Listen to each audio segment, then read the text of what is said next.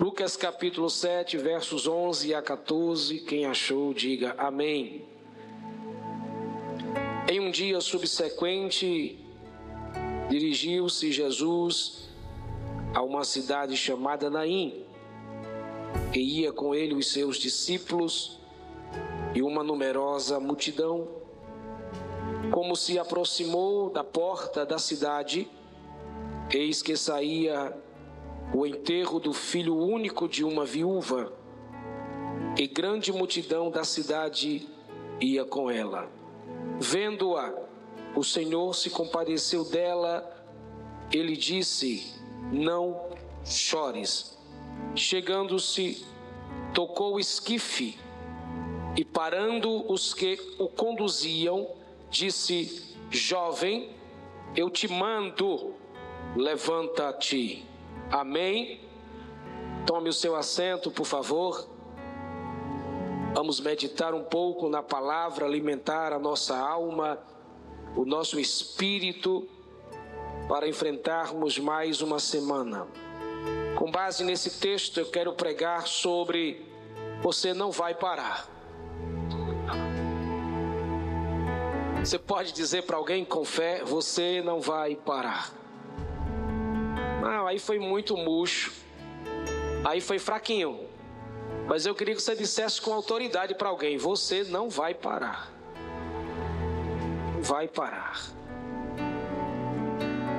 É profética esta noite.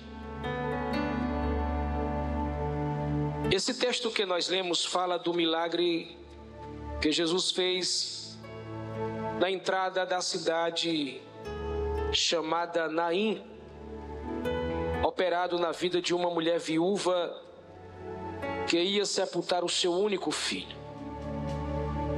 Naim significa lugar de aconchego, lugar de tranquilidade, lugar de calmaria.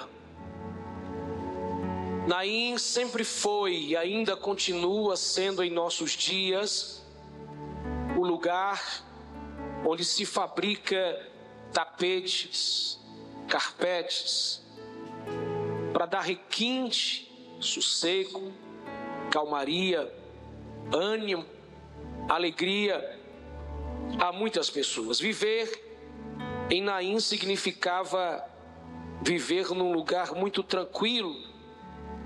Era um dos melhores lugares daquela época para se descansar, desopilar a cabeça na época de Jesus. Esta viúva de Naim, uma mulher que não tem nome, e a única marca que ela traz até o encontro com Jesus é de uma mulher viúva, pobre, e que está perdendo a sua última e a única esperança, o seu filho.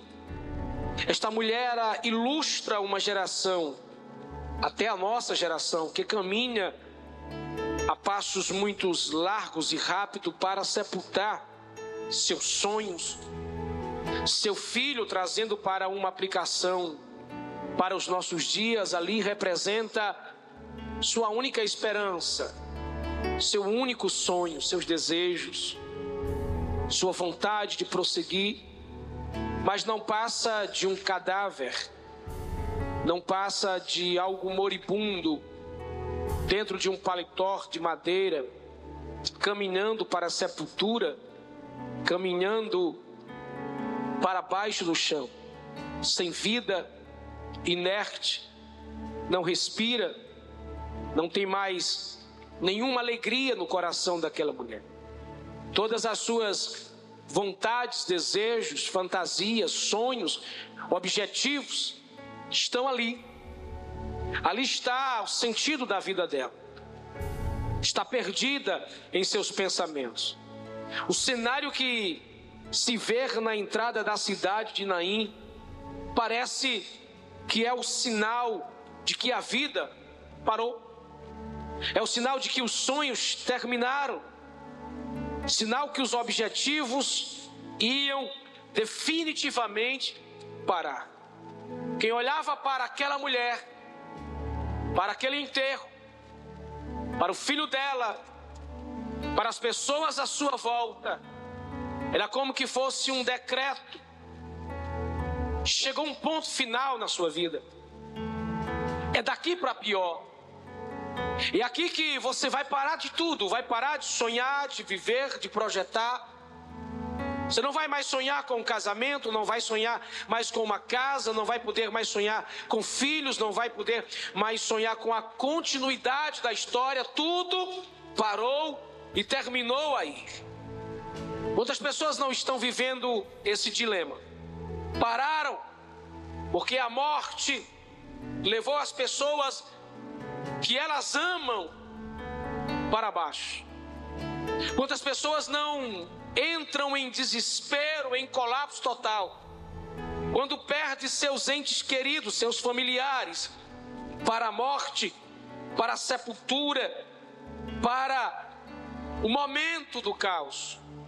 Quantos de nós não paramos no dia do luto, na casa do luto, Quantos de nós não cumprimos aquilo que Salomão disse que é mais importante e é melhor ir à casa do luto do que ir à casa da festa? Porque na casa da festa ninguém pensa na vida, ninguém pensa no dia de amanhã.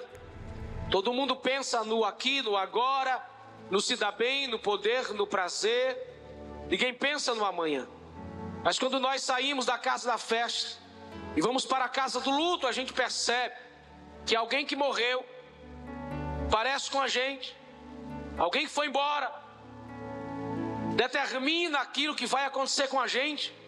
Se hoje é alguém que está ali, amanhã pode ser eu, amanhã pode ser você. Quando a gente entra na casa do luto, a gente olha e percebe que nós não passamos de meros mortais, somos frágeis, somos passageiros, temos prazo de validade e vamos nos perdendo na vida. Então entenda que a vida ela não para quando você estiver de pé. A vida não para enquanto você ainda respira. Por mais que alguém na sua vida tenha partido dessa terra, se você está vivo, está de pé, está respirando, significa dizer que você não vai parar. Diga para alguém: está respirando, está de pé, está vivo, então ainda tem história para contar. Ainda tem história para contar. Ainda tem história para contar. Você entendeu isso? Diga glória a Deus. Cinco coisas conspiravam para aquela mulher parar. A primeira coisa que conspirava para a paralisia da vida daquela mulher é que ela era uma viúva pobre, sem marido, não tinha sustentabilidade, já não tinha mais garantia de vida. Verso de número 12, Jesus identifica uma mulher viúva, pobre, sem cuidado. Ser viúva hoje já é difícil, imagine na época de Jesus, onde a tristeza, a dor, a angústia, o desamparo, o esquecimento da sociedade era muito real. Se não bastasse a dor de ter perdido o marido, que era sua única esperança, seu único amparo, a pobreza esmagava e humilhava aquela mulher. Ela vivia dias de penumbra, de dilema, de dor, de perturbação. Agora, imagine que muitos hoje vivem esses dilemas desta geração. Em vez de ser literalmente viúvas, a nossa geração vive neste período de pobrezas emocionais, abandonado pela sociedade injusta, que só liga para incluir os melhores e não os que de fato necessitavam. Pessoas perdidas nas emoções, na alma, no espírito, sem vida, mulheres desamparadas por maridos, filhos, igrejas sociedade, instituições perdidas totalmente excluídas, chamadas de escória da humanidade.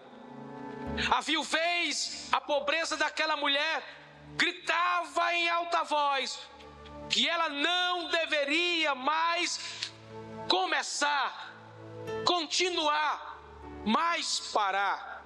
A viuvez, a pobreza, a solidão daquela mulher gritava no coração dela: pare, não continue, acabou a vida, ninguém vai lhe querer. Você não tem mais absolutamente direito a nada. A vida termina aqui para você. Um dilema, era algo que ela enfrentava. Mas eu quero dizer para as viúvas desta época, tanto físicas, tanto emocionais, como também espirituais, a sua vida não termina enquanto você está respirando, porque eu conheço um Deus que faz nova todas as coisas, e o Deus que nesta noite você veio adorar, ele tem surpresas para a tua vida, e não não é agora que você vai parar, não é agora que você vai morrer, não é agora que você vai desistir. Deus tem coisas grandiosas para a tua vida. Você pode dar um brado de glória ao nome de Jesus por isso.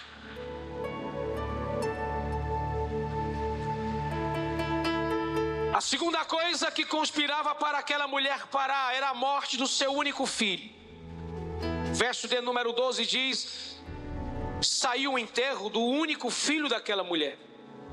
Se não bastasse a perda do marido, se não bastasse o roncar do seu estômago, passando privações e problemas, ela perde seu único filho para a morte. Seu filho era a garantia da continuidade.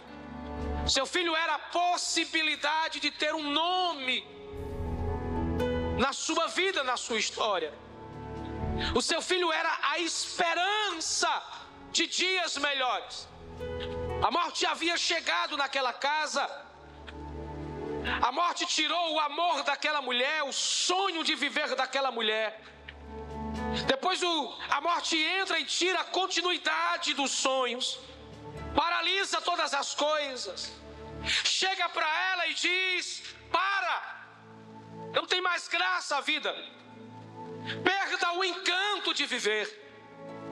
Ela poderia olhar para a sua vizinhança, para as pessoas e ver a vida latente, maravilhosa dos familiares. Poderia ver o aconchego do marido com a sua esposa e aquilo lhe causar, causar perturbação. Olhava para os filhos dos braços de outras famílias e aquilo lhe trazia dor e perturbação. E ela deveria carregar aquilo com muita força a vida toda. A nossa geração tem, tem sido parada por causa disso, porque vive dilemas assim. Escute o que eu vou te dizer. Parece isso parece ser muito real.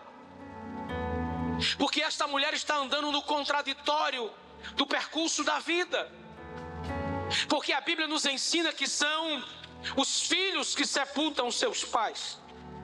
E não seus pais sepultam seus filhos. Isso é uma realidade brutal em nossos dias. Numa geração como nossa, ávida, animada, por querer ser aventureiros da vida, praticam toda sorte de peripécia, decidem viver com quem quer, fazer da sua vida e gritar com muita força: meu corpo é meu e eu faço o que eu quiser. Daí são surpreendidos pela morte. E em vez dos filhos sepultarem os pais, parece que esta marca, esta dor, esta sina persegue os mortais nesta geração. Pais que deveriam ser levados com o coração agradecido por ter cuidado dos filhos, agora não. Estão vivendo a dor amarga de perder precocemente seus filhos, sepultando-os antes do tempo. A casa do luto está batendo recorde na alma de muita gente. A vida para quando o curso da vida é quebrado, fora do seu tempo. A vida para quando o curso da vida é quebrado fora do seu tempo, e ali as desesperanças se instalam e as tristezas aumentam. Quando nós sabemos que alguém já chegou na sua idade de partir, Ainda que seja doloroso, a gente chora por alguém que chegou na idade de ir embora e todos os sinais foram vitais, rápidos, para que a gente entendesse que alguém chegou no seu tempo de partir e que a qualquer momento a notícia chegaria e nós fomos surpreendidos com aquilo que já sabíamos. Nós choramos. Agora imagine quando a vida termina fora do seu curso. Nós somos tomados por desespero e angústia e ficamos perguntando por que Deus, por que Deus, por que Deus, Deus, por quê? A vida parou ali para aquela mulher. Porque o, o curso da vida foi parado fora do tempo. E ela recebe como kit as tristezas e perturbações, desesperança que se instala no interior da alma. Essa mulher está propensa a uma depressão profunda. Esta mulher está com seu rosto abarrotado, empanturrado de manchas pretas sobre os seus olhos.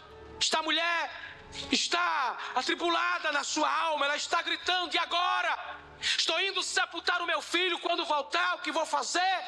Para onde ir? Com quem vou viver? O que vai acontecer?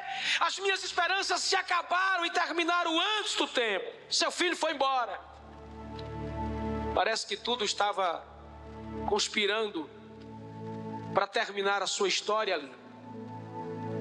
Mas a terceira coisa que conspirava para aquela mulher parar, eu acho que essa é a pior era uma multidão de gente fingindo lamento. Diga comigo assim: falsa multidão. A Bíblia diz no verso 12 que havia uma grande multidão com ela saindo da cidade.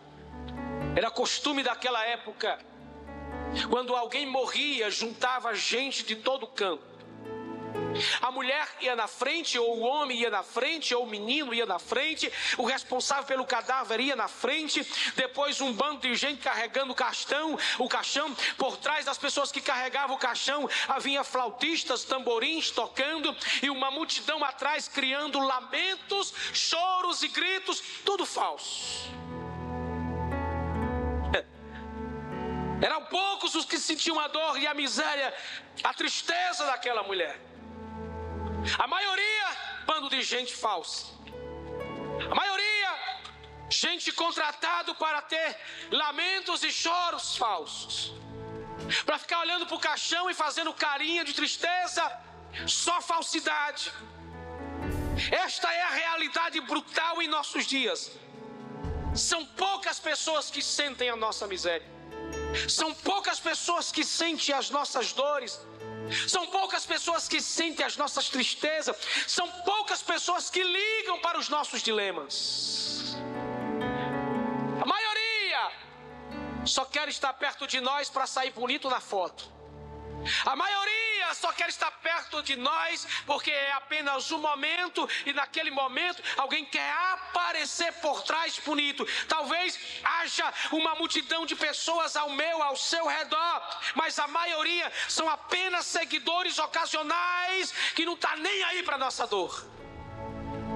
Diga para alguém, por favor, diga para alguém com muita força, todas as pessoas que te seguem nas redes sociais são apenas seguidores ocasionais, não estão nem aí para a tua vida. Não está nem aí para tua história, não está nem aí para tua dor, não está nem aí para tua conquista, não está nem aí para o que você sente, não está nem aí para sua história, não está nem aí para sua fé.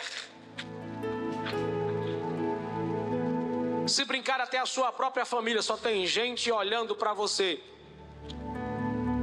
disfarçando o choro. Tudo conspirava para aquela mulher parar. Mas olha a quarta coisa que conspirava para aquela mulher parar: sepultadores de sonhos. A Bíblia diz no verso 14 que Jesus para as pessoas que vinham com o caixão. Jesus para o caixão e as pessoas que vêm trazendo o caixão. Jesus segura o caixão. Diz para alguém: Jesus segurou o caixão. Embora faça parte de um funeral, conduzir caixão à sepultura, na íntegra, na realidade, existem os desejosos para o espetáculo do sepultamento dos mortos. Se nós pudermos, pudéssemos aplicar isto na vida cristã, há tantas pessoas que não sentem nossa dor, mas que são coveiros espirituais, emocionais, que vivem perto da gente, doido que algo da gente morra, para que eles possam pegar e jogar na sepultura. É interessante que essas pessoas não se aproximam para ajudar, mas na hora da pior dor, ela vem só para vibrar. Elas nunca chegaram perto, mas elas vão querer carregar o caixão. Elas nunca vão te aplaudir, mas elas vão carregar o caixão criticando. Eu acho é bem feito, eu acho é pouco. Vai morrer, miserável, vai se acabar. É aqui. Enquanto a gente está vendo, você está chorando, eu estou aqui carregando para jogar os seus sonhos dentro de uma sepultura. Quer te ver morrer? É. Aperta o cinto. Nós vamos aumentar um pouquinho a dose. Sepultadores de sonhos. Conhece alguém? Bate palmas para você, mas quando você dá as costas, faca. Conhece alguém que na tua frente, sorriso, te elogia, você dá as costas, te critica e já te mata? Conhece alguém? É.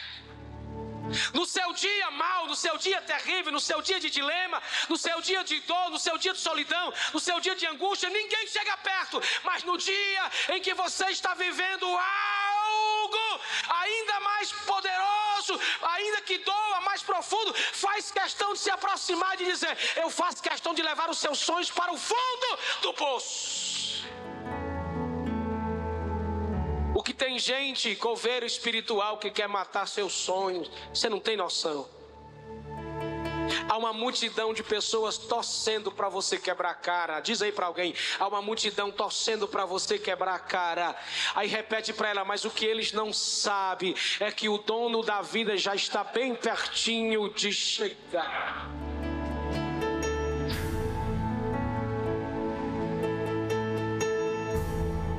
Eu quero acreditar que aquela frase, quem ri por último ri melhor, é.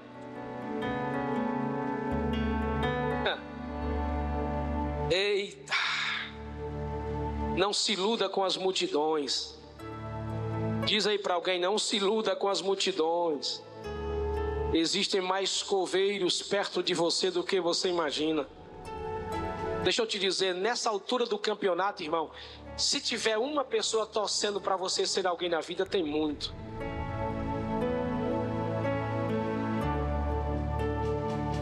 Isso conspirava. Jesus diz: para,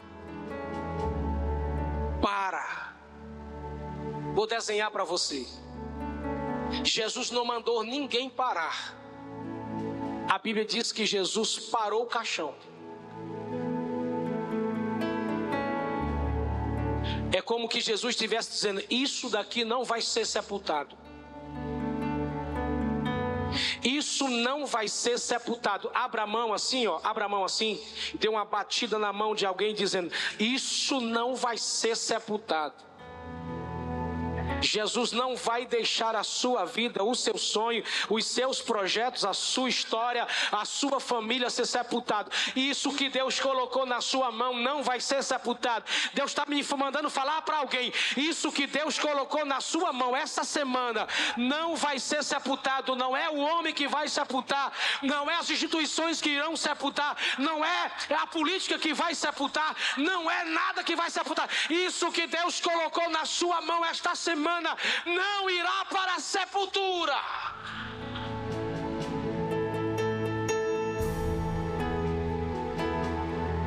A quinta e a última coisa que conspirava contra aquela mulher parar era o cemitério. Verso de número 12 diz que na, na porta da cidade, na entrada da cidade, cemitério dentro do contexto geográfico dos judeus, não pode ser dentro da cidade, sempre fora. De preferência, à porta da cidade. E a cultura é: chegou a hora de sair o cortejo, principal na frente, quem perdeu?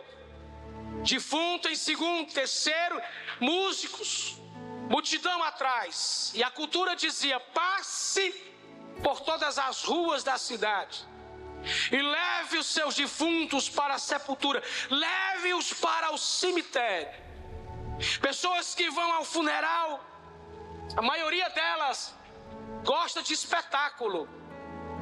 Uns pouquíssimos, mas pouquíssimos, vão com lenço. A maioria não leva lenço. Porque se não leva lenço é porque não tem lágrima não tem empatia, não tem cuidado, não tem amor. E a maioria vai para o espetáculo. Na minha cidade, cidade pequena do interior do Rio Grande do Norte, eu via muito isso, ainda vejo quando vou lá.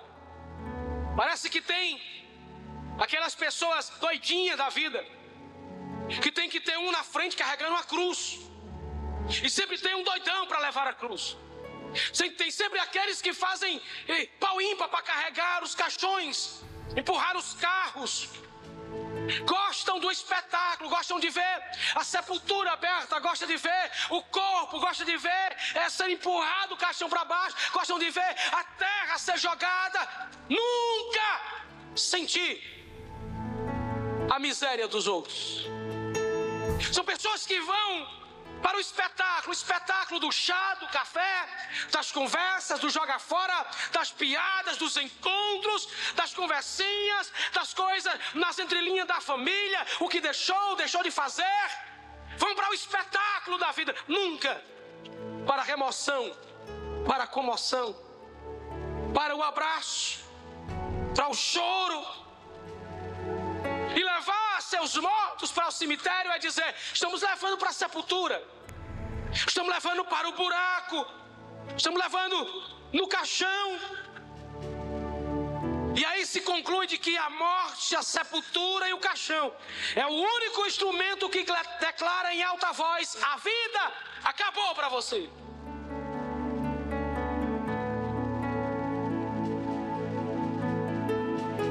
Já não temos mais lenços,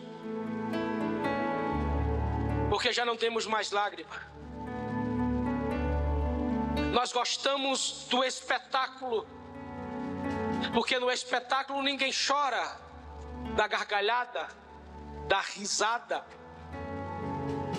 E o cemitério estava declarando para aquela mulher: pronto, é o último momento, é o último adeus. Quem já perdeu seus entes queridos sabe que até que você deposite o corpo de quem está sob sua responsabilidade, quando você coloca ali, parece que você foi tirado de você sobre os seus ombros um peso. Porque você tem que cumprir o ritual da vida, você tem que ir até o final. O importante é terminar tudo, levar para o cemitério, depositar lá, tirar um fardo e um peso da vida. O cemitério decreta, o cemitério declara: se desceu a sepultura, fim da vida. Diga para alguém: cemitério declara fim da vida. Agora imagine comigo. Ele estava indo com uma multidão para o cemitério. Quem é que chega? Quem chega? Pergunta para alguém: quem chegou? Na hora do velório e provocou um tumulto.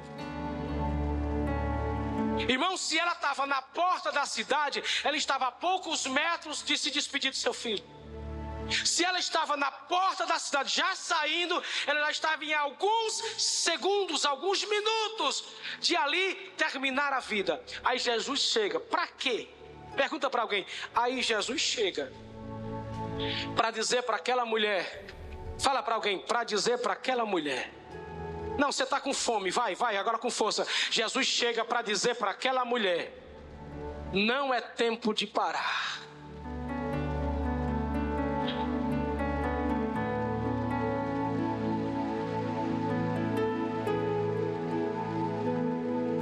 Eu não sei o que você tem vivido de uns anos para cá. Se literalmente você é viúva, viúvo, não sei o que você tem vivido de meses para cá, o que você tem perdido, o que você tem permitido ser levado para uma sepultura. Hoje eu estou como profeta para te dizer que Jesus está neste lugar, chegando, chegando, segurando todos os seus sonhos nas mãos dele, para te dizer que não é tempo de você parar. Por favor, dê uma cutucada com o dedinho no ombro de alguém se você tem liberdade e diga para ela o que é que está sendo paralisado agora. O que é que está sendo paralisado agora?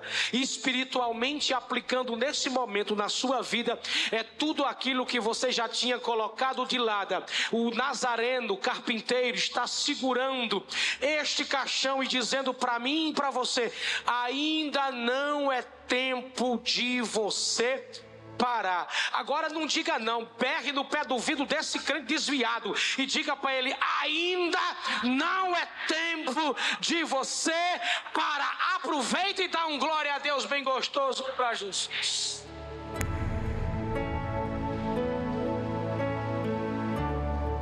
Aí vem a pergunta, pastor, por que, que eu não vou parar?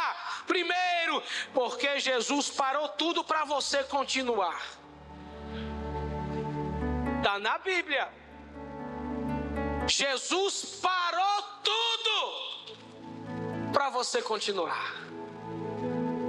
Jesus para para te dar uma oportunidade de continuar. Jesus para para você prosseguir. Jesus para tudo que aquela mulher estava vivendo.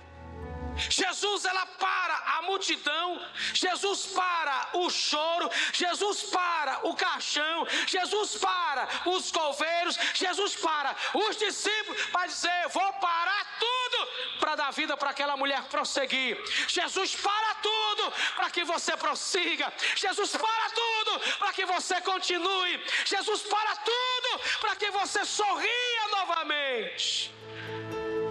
Preste atenção, não importa quantas coisas você tenha, quantas coisas tenha acontecido na sua vida, quanto tempo você tem chorado, sofrido, não importa como está indo para o final a sua vida. Jesus disse: Eu vou parar tudo isso hoje. Eu vou trazer essa mensagem para agora. Eu vou parar neste domingo lá em Messejana 2, a história de alguém para dizer para esta pessoa em alto e em bom som: Não parou ainda a sua história. Eu é que vou dar continuidade nela. Tem alguém aí para adorar a Deus comigo?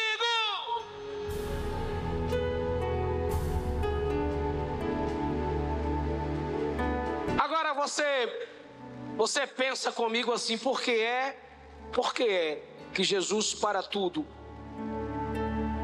É simples. Ele para tudo para fazer isso, ó. Ó, ó.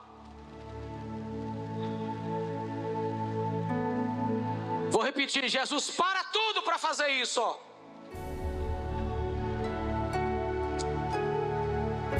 E quem está passando a página não é você.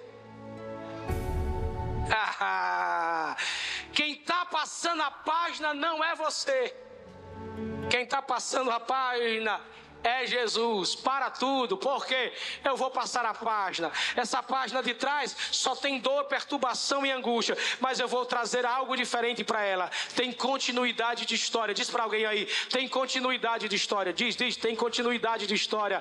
Tem continuidade, tem continuidade, tem continuidade. Ainda tem vida para viver, ainda tem sonho para se realizar. Ainda tem vida para viver, ainda tem sonho para se realizar.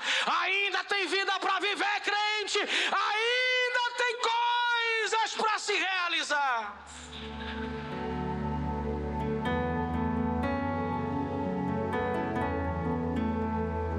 Você não vai parar. Você lembra quando Israel parou diante do mar?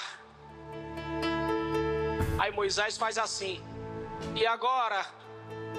Aí Jeová diz: Quem mandou você parar? Mas o obstáculo é grande, tem um mar, atrás exército, deserto, montanha. E agora, para onde é que eu vou? Toca as águas. Dá uma cotovelada nesse crente desviado aí, diz para ele: toca nas águas.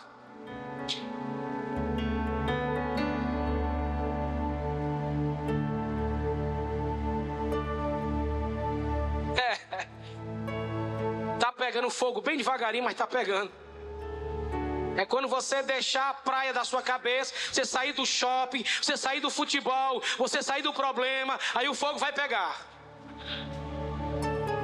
Pastor, eu parei, tá tudo fechado.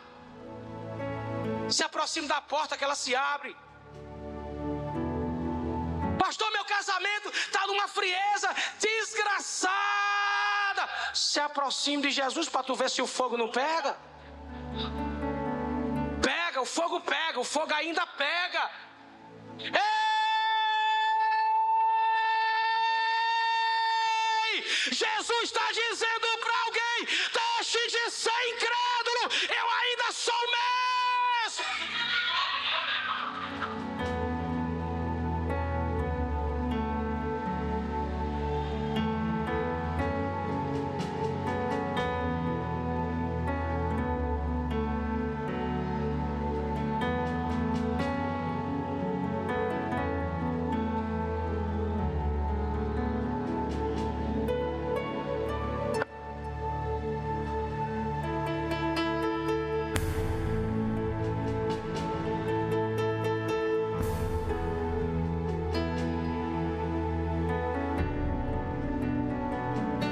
Jesus quer passar a página, tem gente que quer ficar na página de trás. Jesus quer trocar as roupas da viúva, mas a viúva quer ficar naquela mortalha negra. Diga para alguém: troca roupa. Gente, a linguagem é espiritual. Troca roupa. Ajeita esse rosto. Põe um perfume. Uhum. Ajeita esse andado. Muda esse sorriso. Você não foi entregue à morte ainda, você está viva, respirando. Você está vivo, respirando. Você está vivo, respirando. Deus tem milagre para alguém nessa noite diferente. Deus está promovendo na alma de alguém um milagre. Deus está produzindo na mente de alguém algo especial. Tem alguém para receber isso? Diga glória a Deus. Você não vai parar.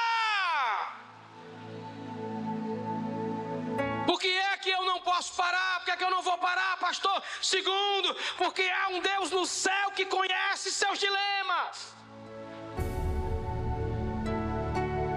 A Bíblia disse que Jesus viu a mulher e os seus dilemas antes de ver a multidão. Jesus olhou direto para a mulher, viu sua alma, seus dilemas, suas guerras, suas perdas, nem ligou para a multidão. Jesus mirou nela eu não sei se você sabe entende isso, mas o Deus que está no céu, sentado no trono de glória e poder, Ele conhece cada dilema seu. Cada um, cada um. Ele conhece todas as dores que eu tenho, todas as dores que você passa. Tristeza, sonhos, detalhes, emoções, desejos, motivações, intenções. Eu lhe conheço todinho, mais do que tu. Conhece mais do que a sua esposa, seu marido, seus filhos. Conhece mais do que seu pastor, seu patrão. Deus sabe por que você está vivendo isso. Vou repetir: Deus sabe por que você está vivendo isso. E qual é o desejo dele? É ver eu morrer? Não. É ressuscitar. É restaurar. É transformar. E preste atenção: por mais que você não entenda, Deus vê e sabe. Por mais que eu e você, irmãos, nós não entendemos por que, que a gente sofre. Nós não entendemos porque passamos vales. A gente não entende essas coisas. A gente não enxerga como Deus enxerga. O que a gente enxerga é menos de um palmo ao nosso nariz. A gente não enxerga mais o ontem nem o amanhã. A gente só vive o agora. E os próximos passos a gente não consegue ver. Deus vê cada dor, necessidade, dilema, privações, humilhações. Deus sabe quantas das vezes a gente diz para a gente mesmo: vou parar. Não, agora eu paro. É agora que eu vou parar. É hoje que eu vou parar. Eu acredito que nessa semana algumas pessoas disseram: sabe de uma coisa? Eu vou parar. Eu vou parar. Eu vou mudar. Vou mudar de lugar. Vou mudar de povo. Vou mudar de igreja. Vou mudar de pastor. Vou mudar de bairro. Para outra cidade. Vou para outro país. Eu vou para o limbo do cosmo. Eu vou para o inferno. Eu vou para algum canto. Vai, vou! E Deus sorrindo. E Deus sorrindo. Vai para canto nenhum. Vai para canto nenhum. Ou tomar a decisão. Segunda-feira eu vou para o trabalho e vou dizer para o meu patrão que vou parar. Pode tirar os meus direitos aí. Eu estou dizendo, estou entregando tudo. Está aqui minha carteira. Faça o que você disser. Estou parando. Aí você vem para um culto. Jesus te pega na entrada da cidade de Naim. Você já vai com tudo decretado que você imagina que é acabar o casamento, eu vou deixar a mulher, vou deixar o marido, vou acabar com tudo. Meu ministério, já estou cansado, exausto, não consigo mais, é muita coisa, é muita luta. Sabe de uma coisa? Vou tirar o paletó, vou colocar no canto, não quero mais cargo, não quero liderança, não quero mais função, eu vou deixar, ah, sabe, eu vou, vou mudar de vida. Aí Deus disse: vai nada. Você não manda mais em você? Tem coragem de dizer para alguém: você não manda mais em você. Quando Jesus chega na nossa vida, a gente não manda mais na gente. Quando Jesus chega na nossa vida, você não manda mais em você. Não manda mais, não manda mais. Somos escravos de orelha furada do eterno Senhor. Foi Ele que nos comprou. A Bíblia diz que nós somos como aquele vento. Vai e vem para onde o Senhor quer. Você pode escrever o script, você pode preparar a carta, você pode preparar a mensagem do zap, você pode dizer para todo mundo, pode juntar a família, mas a última palavra não é a sua, a última palavra não é a sua, a última palavra não é a sua, é Deus que tem a última palavra. Se você está no culto e Deus está falando com você, dá uma balançada nesse crente aí, dê um glória Deus.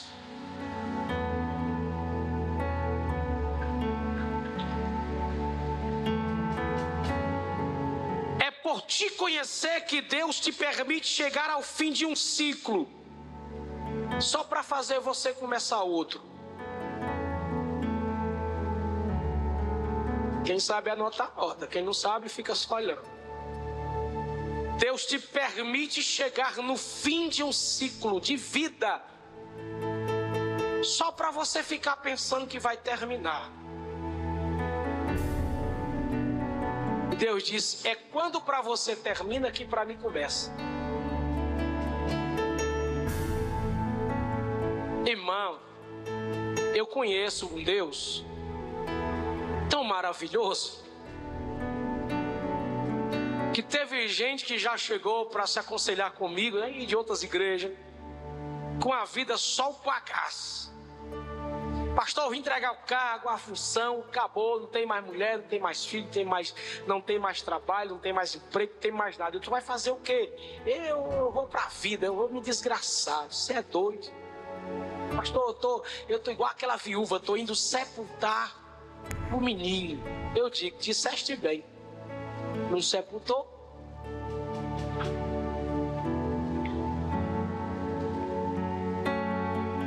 Tem dias que você e eu estamos assim, estamos com um sonho, com um projeto indo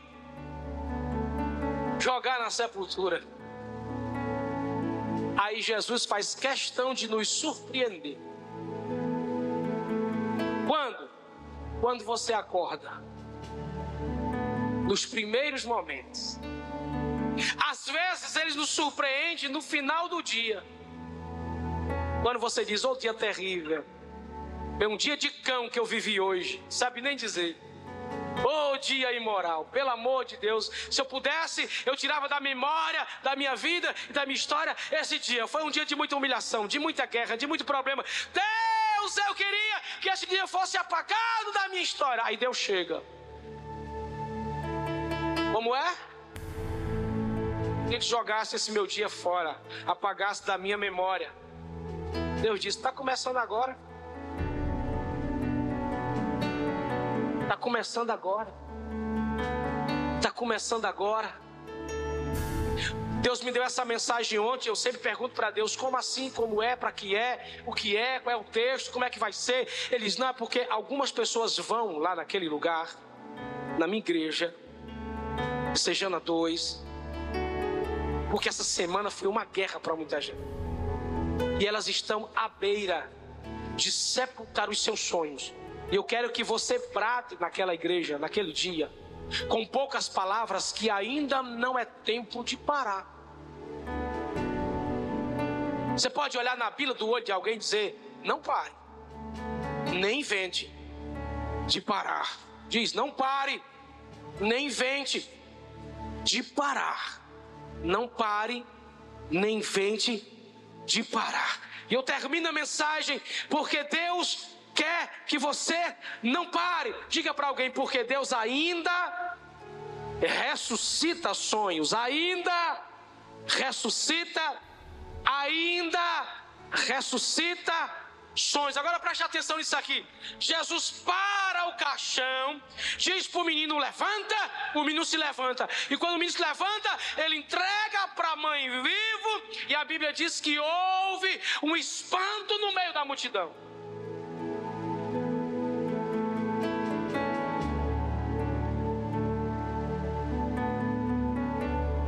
A entrevista. Jesus e aquela mulher. Já enxugou as lágrimas, minha filha? Já. O Senhor disse: Não chore. Quando o Senhor disse: Não chore, o Espírito Santo foi na minha alma e estancou as minhas lágrimas. E os meus olhos ficaram abertos. Que o Senhor segurou o caixão. E quando o Senhor segurou o caixão, eu pensei que outra coisa ia acontecer. E de repente o Senhor pega na mão do morto e traz a vida. A entrevista é linda, ela diz: aí agora eu não choro mais. Só sei sorrir. Agora eu tenho uma esperança para voltar. Porque eu não sabia para onde voltar, nem como voltar, nem sabia como eu ia recomeçar. O Senhor me deu vida, o Senhor me deu razão, o Senhor me deu esperança, o Senhor me deu uma nova vida, o Senhor me deu a realização do novo. E agora? E agora que a multidão está perturbada. Perturbada por quê? Porque o Senhor produziu um spam. Segure na mão de alguém, aperte e diga: se prepare. Fala, meu Jesus. Aperta na mão desse crente, dessa crente com força. E diga para ele: se prepare. Se prepare porque sonhos vão ressuscitar, e Deus vai produzir um espanto em quem olhava para você e achava que o caixão ia descer. O caixão não desceu, o menino subiu, o caixão não desceu, a esperança surgiu, o caixão não desceu, se você crê nisso, salta dessa cadeira e dá um brado de glória.